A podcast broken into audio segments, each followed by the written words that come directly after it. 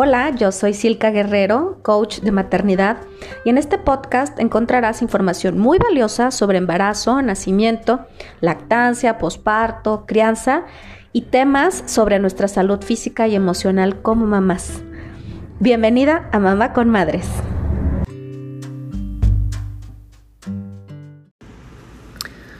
Hola, hola, bienvenida a un episodio más de Mamá con Madres. En esta ocasión, nuestro episodio 34, hablamos sobre los partos con analgesia.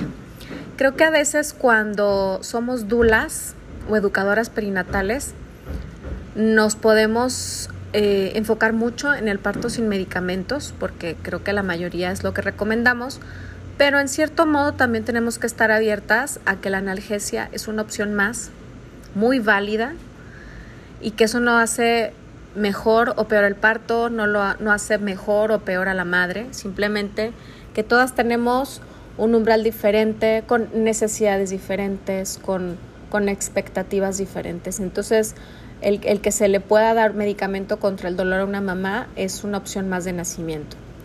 Aunque cabe mencionar que no es la única opción, también creo que a veces me dicen, ah, o sea que, o sea que es posible que no me pongan la analgesia. Claro, claro, por supuesto, hay ocasiones en las que si tú no lo pides, no lo necesitas, el médico está totalmente convencido de que hay partos sin analgesia, pues, pues adelante, se puede hacer sin que te forcen a tener medicamentos. Entonces creo que esto, como en todos los demás partos, sea como sea, siempre te digo, hay que hacer un buen equipo con, con tu médico estar tú preparada en muchos sentidos para que puedas tomar las mejores decisiones para ese momento. Ahora, me gustaría primero empezar diciendo que la, como la terminología a veces no empleamos la correcta, me incluyo porque a veces lo digo por, porque así se dice culturalmente, pero el término correcto es analgesia y casi todo mundo dice anestesia. La anestesia es el tipo de medicamentos que se utilizan para bloquear cualquier tipo de sensación, dolor, eh, todo de la cintura, bueno, en este caso la anestesia epidural, porque se coloca en, como a la altura de las lumbares, más o menos. Eh, yo no soy anestesióloga, es nada más como la experiencia que he tenido en todos los partos que he atendido. E, ese medicamento es como, por ejemplo, para la cesárea, porque ahí sí no debes de sentir absolutamente nada. En el caso de los partos, los medicamentos que se utilizan son analgésicos, es decir, bajan, disminuyen de manera considerable el dolor, pero todavía hay sensaciones. Todavía la mujer puede llegar a sentir la contracción en mayor o menor medida, puede tener cierta movilidad en sus piernitas, entonces no podemos decir que son iguales, aunque su colocación es totalmente similar. Ya en el curso psicoprofiláctico que, que, que llegues a tomar te van a explicar cómo se pone este medicamento que como te digo yo no estoy peleada, pero también es otra cosa que a mí me gustaría mencionar, que hay que tomarlo como una intervención médica más, porque tampoco es, no pasa nada. Como todas las intervenciones médicas, por más simples que sean, pues pueden llegar a tener efectos colaterales. Si bien la mayoría no pasa nada, uno que otro sí pasan cosas desagradables y uno muy, muy, muy, uno entre no conozco el porcentaje, pero es, casi, es casi invisible, pero existe, puede o llegar a ocurrir algo más severo, ¿no? Em, me gustaría después tener una charla a fondo con alguno de los anestesiólogos o anestesiólogas con las que he trabajado muy seguido, eh, que tengo la confianza de preguntarles todo, pero bueno, entre las cosas que nos pueden llegar a suceder así como, digamos, más leves, más ligeras, es que, bueno, gracias a que no tenemos la misma movilidad, pues ya no podemos adquirir posiciones más verticales para favorecer el descenso del bebé. También nos imposibilita tener un, un pujo con fuerza porque ya no tenemos el mismo control de los músculos del ombligo para abajo, que vienen siendo sobre todo los músculos abdominales, del abdomen bajo y el, y el piso pélvico, que son los principales con los que vamos a expulsar. Eh, alguna que otra puede llegar a sentir eh, náuseas, puede llegar a sentir mucha temblorina en el cuerpo.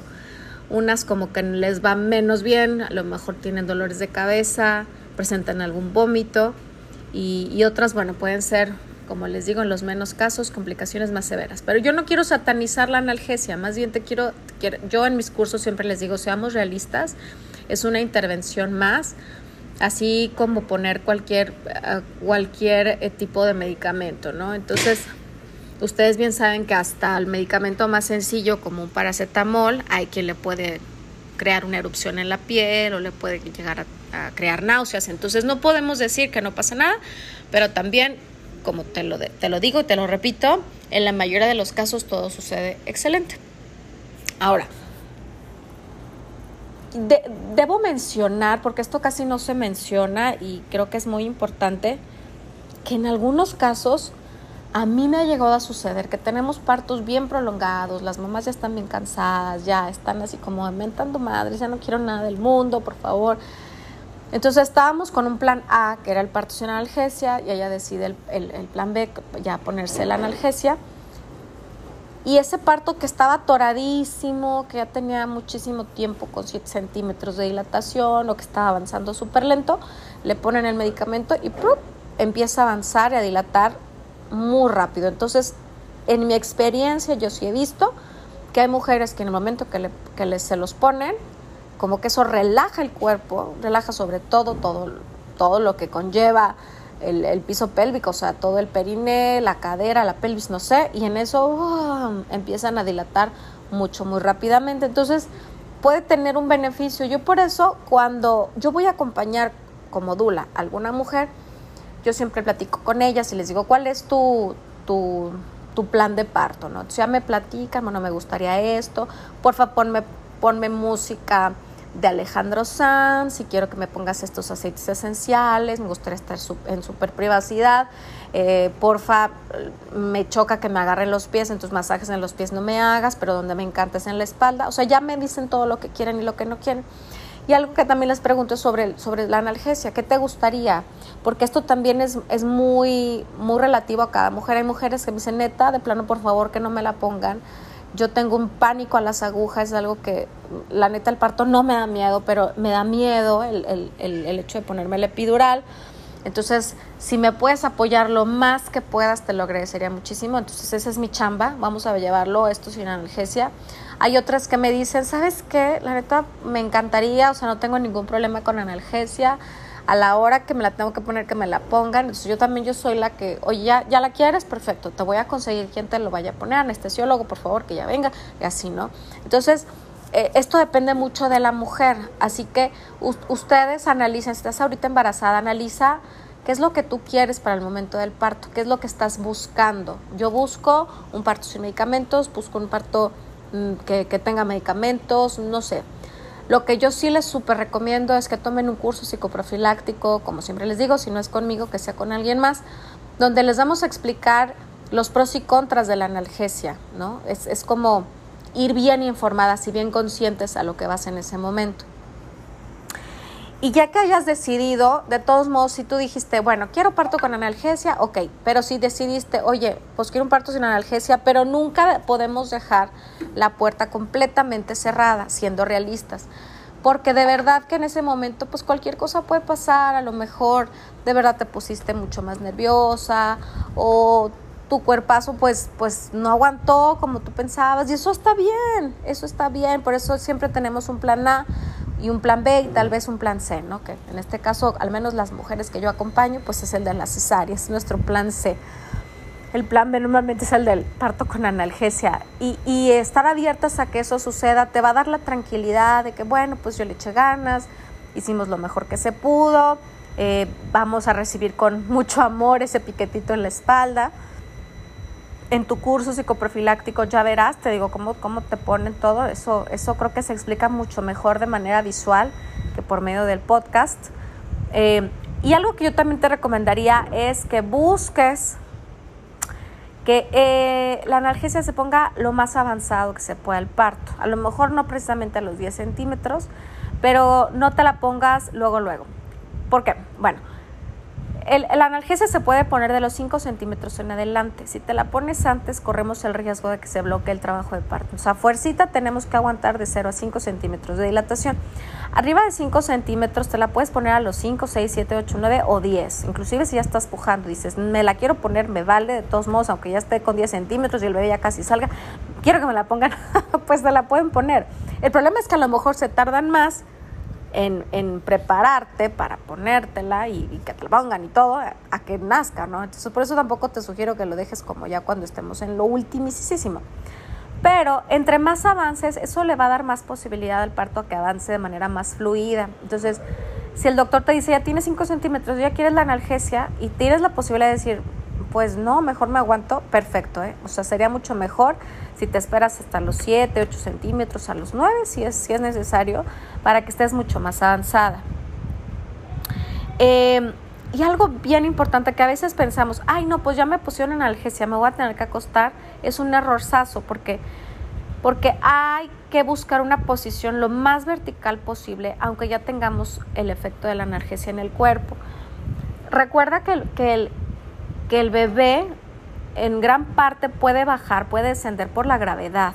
O sea, le está ayudando la contracción, tú le ayudas también con el pujo, a lo mejor en el expulsivo, pero la pura posición le va a ayudar a que siga descendiendo. Entonces, si tú estás acostada, ese bebé, pues con más dificultad va a seguir descendiendo, ¿no? Va a seguir saliendo. Así que te sugiero que a pesar de que tengas la analgesia, busques una posición que no esté tan acostada, por ejemplo, puede ser semi acostada o puede estar completamente sentada. Obviamente esto se va a tener que hacer en la cama del hospital. Ya teniendo el, analgesia no podemos estar en cunclillas en el piso, no podemos estar caminando, no podemos muchas posiciones que sin analgesia las podrías hacer. Tenemos mucho más limitado, eh, digamos, la gama, mucho más limitada la gama de posibilidades, pero aún así sí podemos emplear posiciones más más favorecedoras. Eso también lo puedes ver en un curso psicoprofiláctico. Yo cuando tengo clase práctica de posturas de parto, yo les digo, miren, estas pueden hacerlas con y sin analgesia y estas se las recomiendo muchísimo para partos con analgesia. Eh, estas, estas porque puede ser en cama, no, no, no tienes que tener una posición extrema. Y estas también les digo, estas solamente sin analgesia, ¿verdad? Hay algunas que de plano no podemos tener otra posición. Depende mucho del médico, pero por ejemplo yo con los médicos que trabajo más seguido me dan mucha libertad de ponerlas en posiciones eh, muy, muy buenas. Entonces podemos estar hasta en cunclillas a veces si, si el cuerpo de la madre lo permite y a veces si el equipo lo permite. Ahí mismo en la cama le acomodamos las, las piernas y, y tiene apoyo tanto de la pareja como, como mía, como Dula para que pueda estar más en cunclillas. Y si no, como te digo, semi acostada, pero abriendo las piernas o un poquito más sentada. Y obviamente buscando la, eh, la comodidad de la madre. Eso es bien importante. No porque nosotros digamos, esta es buenísima, pero la mamá dice, esto me duele más, me siento súper, súper incómoda o algo, entonces no lo hacemos. Siempre tenemos que buscar lo que mejor se le acomode a la mujer. Y ya que estemos bajo todos estos parámetros, vamos a seguir con lo mismo que sería del plan A, que sería poner la música que sea de tu elección. Eso no tiene nada que ver que si hay analgesia o no, la musiquita puede ser lo que tú quieras. A mí me ha tocado de todo, me ha tocado música clásica, relajante, me han tocado mantras, pero también me toca reggaetón y me tocan boleros, José José, me toca, me toca rock, me toca de todo. Lo que la madre dice, esto me ayuda a sentirme más tranquila, me relaja, me distrae, me, está ayudando a trabajar con el dolor, pues eso lo vamos a hacer. Podemos seguir con toda la comunicación del mundo, que ella exprese sus necesidades, que nos diga necesito agua, este, por favor, quiero un poquito más, más, más cálido el, el ambiente, un poquito más fresco. Me gustaría que me pongan algún aceitito esencial este, cerca de, de las sienes, no sé eso se puede seguir haciendo. Te pueden seguir dando masajitos en lo que se pueda del cuerpo porque vas a estar pues ya recargada en la cama, ¿no? Entonces a lo mejor la espalda no la tenemos libre, aparte de que van a colocar o sea, un catéter que va a estar pegado por toda la espalda, entonces ya la espalda ya no lo podemos hacer, pero a lo mejor podemos dar algo masaje en los hombros, en la cabeza, en los brazos, en los pies. O sea, todavía podemos dar un apapacho bastante generoso a la madre, tanto la pareja como la, la, persona que la está acompañando en ese momento. Eh, En fin, o sea, todo lo que tú hayas planeado se puede seguir haciendo, que no, que no involucre una movilidad diferente, ¿no? Y cuando nazca podemos seguir también con el concepto del apego inmediato, la lactancia. Eso no, eso no lo hace diferente. O sea, tú puedes tener analgesia, nace tu bebé, mientras eh, está saliendo la placenta, el doctor te revisa el periné, tú puedes estar con tu bebé en los brazos, abrazándolo, besándolo, esperando el momento en que inicie ese momento de lactar, donde empiece como a buscar, a buscar, a buscar y, empezar con el pie derecho tu lactancia. Buscar esos momentos son imprescindibles, inclusive en ese momento siendo parto pueden estar juntos en toda la recuperación, irse juntos a la habitación, después propiciar el, alojamiento conjunto, que es que bebé esté con nosotros en, la habitación, o sea, todo se puede hacer igual.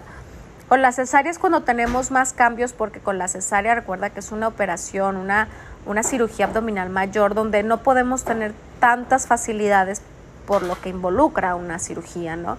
Pero con el parto sí, aunque sea con analgesia. Entonces yo te recomiendo que te prepares, que vayas a tu curso psicoprofiláctico, eh, que te prepares físicamente. Creo que estas son las recomendaciones que le daré a cualquier mujer que busque un parto con o sin analgesia.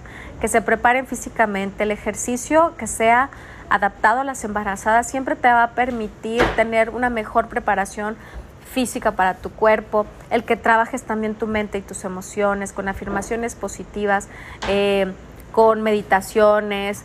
Híjole, o sea, todo eso te va a ayudar muchísimo que cumplas tu objetivo y a que tengas un, nacimiento en, total, en, total bienestar, ¿no?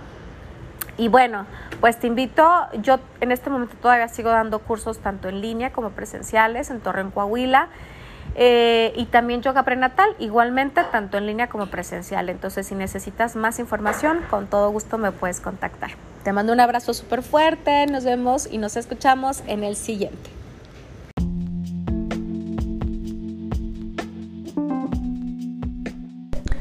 Gracias por acompañarme en un episodio más. Te invito a visitar mis redes sociales. Me encuentras como Silka Coach de Maternidad, tanto en Facebook como Instagram. Y también visita mi página silcamaternidad.com. Si te gustó este episodio, compártelo y deja un review. Así puedo seguir creando más contenido valioso en Mamá con Madres.